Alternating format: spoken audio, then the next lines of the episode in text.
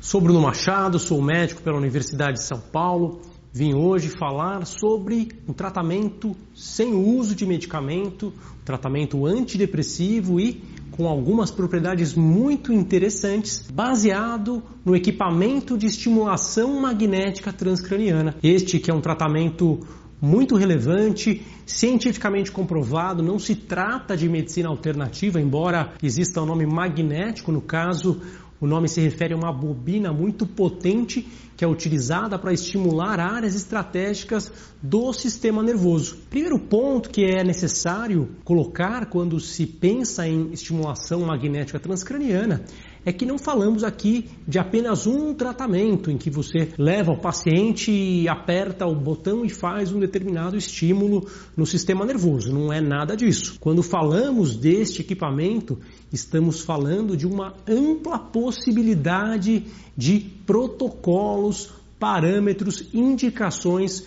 com possíveis vantagens e desvantagens. Então, é um tratamento que precisa ser muito bem conduzido, evidentemente, para que você possa de fato ter as vantagens que são muito grandes. Claro, a possibilidade de tratar sem usar medicamento por si só é muito, muito vantajosa. A gente sabe que muita gente que faz tratamento com remédio se dá super bem, tem ótimos resultados. No entanto, algumas pessoas sofrem por alteração de libido, por questões como anorgasmia, questões como ganho de peso, alteração metabólica, efeitos colaterais como tontura, mal-estar, alteração gástrica, enfim, possíveis efeitos adversos de remédios para os quais muitas pessoas são realmente bastante predispostas, sensíveis e, de fato, uma alternativa à medicação é muito importante. Claro que também é um tratamento que por si só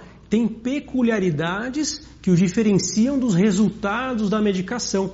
Então, podemos ver alguns efeitos que podem ser mais interessantes em alguns pacientes, por exemplo, que apresentam lentificação, apatia, uma certa indiferença, até piorada com antidepressivos, que podem ver melhora muito boa com a estimulação magnética transcraniana. Falaremos hoje detalhadamente das indicações e como é, de maneira geral, o procedimento para que se possa individualizar o tratamento para cada paciente. A estimulação magnética transcraniana, quando aplicada devidamente, tem a propriedade, a possibilidade de promover tratamento para doenças como depressão maior, depressão bipolar, o que é muito importante, uma vez que na depressão bipolar as possibilidades terapêuticas são bastante raras e a estimulação magnética demonstra claramente os resultados de maneira incontestável. Também podemos mencionar resultados em alucinações auditivas na esquizofrenia e também possibilidade de tratar dores como fibromialgia, quadros ainda com estudos interessantes que podemos destacar seriam dependência química, impulsividade, quadros de compulsividade, de ansiedade, com estudos interessantes que estão publicados na literatura médica. Ainda existem protocolos na literatura para toque, déficit de atenção e hiperatividade e também para zumbido no ouvido, chamado tinnitus. Então, uma gama de tratamentos com alvos diferentes no sistema nervoso. Claro que cada um destes diagnósticos, o equipamento é utilizado de uma maneira específica, num lugar específico, então requer uh, uma abordagem muito detalhada, como falaremos agora. Quando se inicia um procedimento de estimulação magnética transcraniana, primeiramente é necessário identificar a estrutura cerebral alvo, qual a região que buscamos estimular ou inibir de acordo com o diagnóstico. Pode ser uma área ligada ao zumbido no ouvido, pode ser uma área ligada à depressão, uma área ligada aos impulsos, enfim. Precisamos de um ajuste realmente delicado, porque qualquer alteração nestas medidas pode não só colocar o resultado em xeque, mas trazer prejuízos ao paciente. Então, é necessária uma metodologia realmente precisa e que traga confiabilidade. A medida mais prática e mais utilizada hoje, que é difícil de ser trabalhada, precisa ser muito cuidadoso no momento em que esse procedimento é feito, é a chamada craniometria. É um procedimento que vem da neurocirurgia. Os neurocirurgiões utilizavam estas técnicas para medir o crânio do paciente e, de acordo com as proporções da cabeça, do crânio, identificar áreas do sistema nervoso central. No caso da estimulação, a gente também identifica o córtex motor, porque lá nós calculamos a intensidade necessária para o tratamento. É a partir desta região cerebral que a gente vai conseguir calcular a intensidade que será utilizada durante o tratamento. E mesmo que a gente mude a intensidade, este cálculo será a nossa referência. Então, muito importante a craniometria tanto para identificar as regiões, mas também para ajudar a identificar a potência que é utilizada para cada paciente.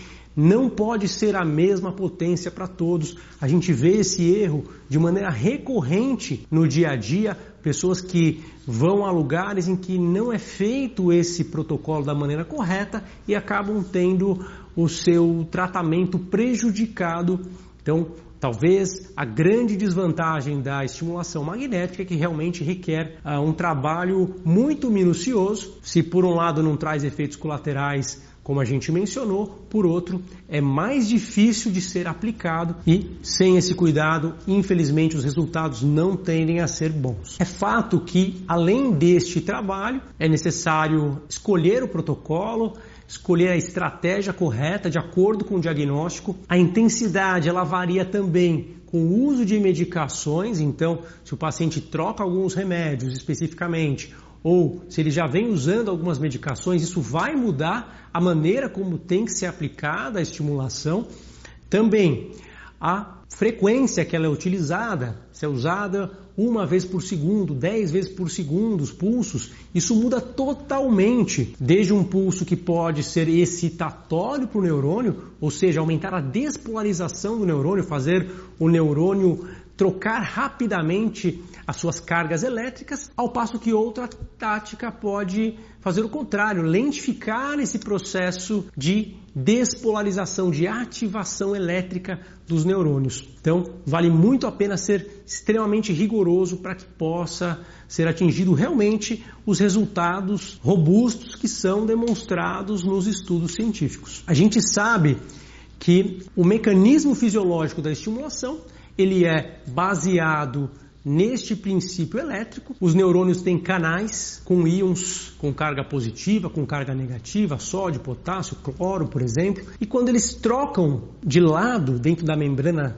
neuronal, através desses canais, existe a mudança da carga elétrica, o que a gente chama de despolarização neuronal, e quando isso acontece, uma cascata de reações neuronais é desencadeada e isso muda a conexão neural, a plasticidade neuronal dessas áreas estratégicas, no caso da depressão, áreas que são capazes de modular regiões profundas do sistema nervoso que regulam o humor.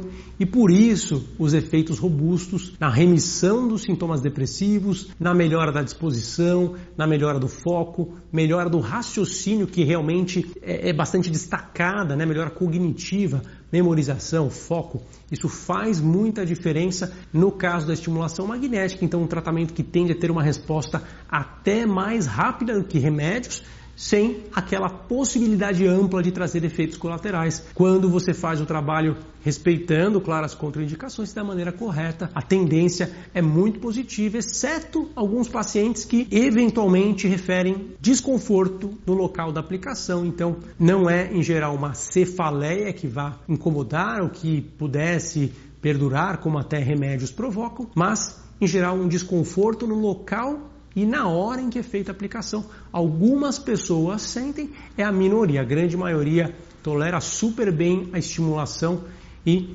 tende a sair super bem do tratamento, eh, não precisa tomar calmante, ansiolítico, não precisa tomar anestésico. Claro que o efeito não é sentido na primeira sessão. Eu digo sair super bem é sair tão bem quanto entrou, caminhando, pode dirigir, enfim, fazer o que for fazer logo após, trabalhar sem problema nenhum. É um procedimento isento de substâncias anestésicas ou adjuvantes de qualquer maneira. E a gente sabe que é bastante seguro quando bem aplicado. Se você está gostando do conteúdo, não deixa de seguir o canal, curta o vídeo, deixa o like, pode dar aqui a sua manifestação, deixar o seu comentário, fique à vontade para colocar a sua opinião e nos vemos no próximo tema. Um abraço. Tchau, tchau.